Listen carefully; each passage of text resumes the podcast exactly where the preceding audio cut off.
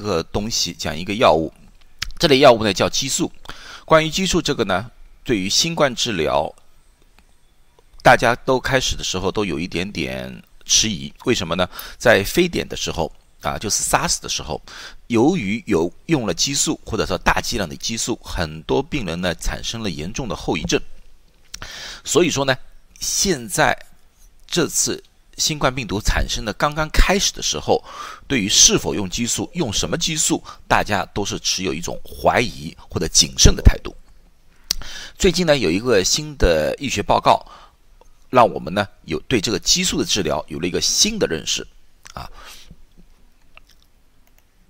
先谈谈激素的本身。激素这个东西呢，是压抑人体的免疫功能的，是人体不会发炎，就是发炎的炎症并不是很厉害。啊，由于是它压制人体的免疫功能，所以说呢，在过去的就是非典的时候，或者说呃中东病毒的时候，这种冠状病毒的时候，他们发现用了激素之的病人，他的康复时间就会延长，也就是说他们的病情的周期就会长很多。然后呢，在那个流感病流呃流感病人的时候使用激素呢，发现死亡率反而会增加了，啊。在一般的情况下，住院病人如果用了激素的时候，往往就会引发各种的并发症。所以说，激素这个本身，很多地方都用的非常非常谨慎啊。特别有一个非典，当时用了高剂量、长时间的激素，而造成的后遗症，使我们更加担心使用激素啊。当然，激素从现阶段干。有些人提出还是可能会有好处的，什么好处？他们说有些实验，啊，刚开始的时候是从中国过来的，说用了激素之后，病人呃存活率高了。那么当时呢，因为这些研究报告我不大引用，为什么不大引用呢？因为当时的时候，他们这些报告里面呢，用了各种各样的东西，就是一个病人里面用了很多种不同的药物，很难很难从里面提取出来说。这一定是激素的作用，还是其他药物的作用？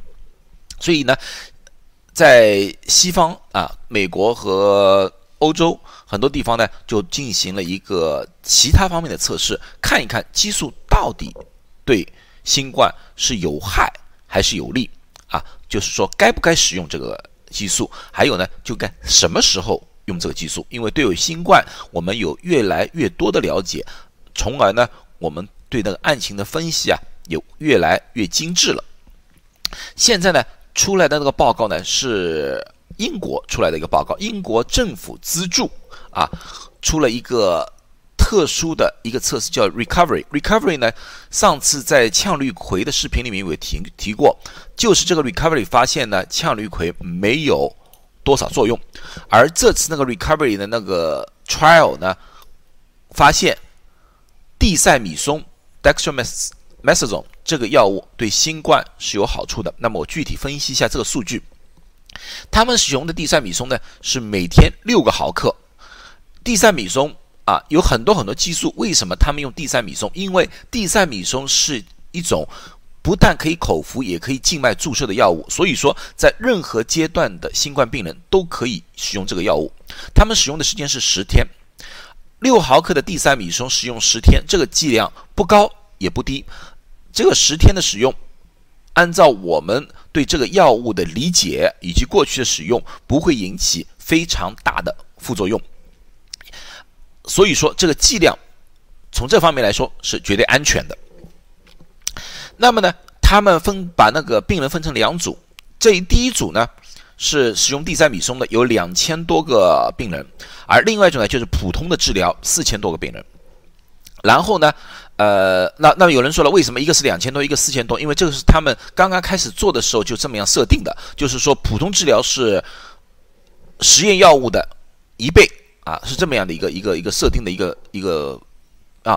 他们的最后发现呢，如果这个病人是不吸氧气的，就是不需要氧气，就是那个血氧含量不低，就是用另外一种话，就是轻症病人的。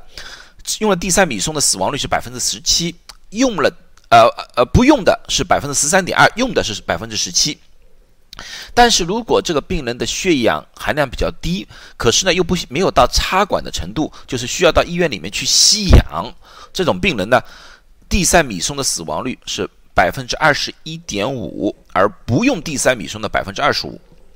那么现在看了，按照统计学来角度来说，百分之十七和百分之十三点二，统计学角度来说是没有差异，因为这是有一个偶然性，不可能。一模一样，就个偶然性，呃，可是呢，从数据上来看呢，确实用地塞米松的死亡率略微偏高，略微偏高，而用氧的呢，正好相反过来。虽然说统计学上没有大的差异，可是呢，不用地塞米松的略微偏高。所以这两个数据呢，在我们呢，只能作为参考数据，而不能作为定论。能作为定论的就是最后一项，哪一项？就是插管的病人。插管的病人就是绝对重症的病人，用了地塞米松的存活率是百分之二十九点零，而不用的是百分之四十点七。也就是说，地塞米松基本上存活率比普通治疗基本上增加了一倍啊！这个是完全不管从统计学角度来说，还是从临床角度来说，都是 significant 的，就是有重大意义的。那么从这个当我们就可以得出这几个结论：第一，轻症病人不要使用地塞米松，没有效，可能还有一点点害处。所以说，家里如果您有人听到了这个报告没仔细听的，马上家里存好多地塞米松，一旦有点症状就马上吃的话，对不起，没效。为什么？轻症病人或者刚刚开始那些病人，人体需要免疫功能去抵抗这个病毒。如果那个时候你用地塞米松的话，你把免疫功能给压制了。对你的康复是完全不利的啊，所以这个不是预防药，绝对不是。可是到了后期的时候，我们已经早就说过，到了后期，新冠病人最主要的并不是病毒在造成问题，而是人体的免疫功能里面的因子风暴而造成的伤害，而那个时候。略微压制一下免疫功能是完全讲得通的，是完全可行的。所以这是用药的时间是非常大的一个关键啊。这个测试现在已经被大家广泛的使用了啊，很多医院已经开始使用这个方法，以降低死亡率。希望在不久的将来有更多更好的治疗方案出现。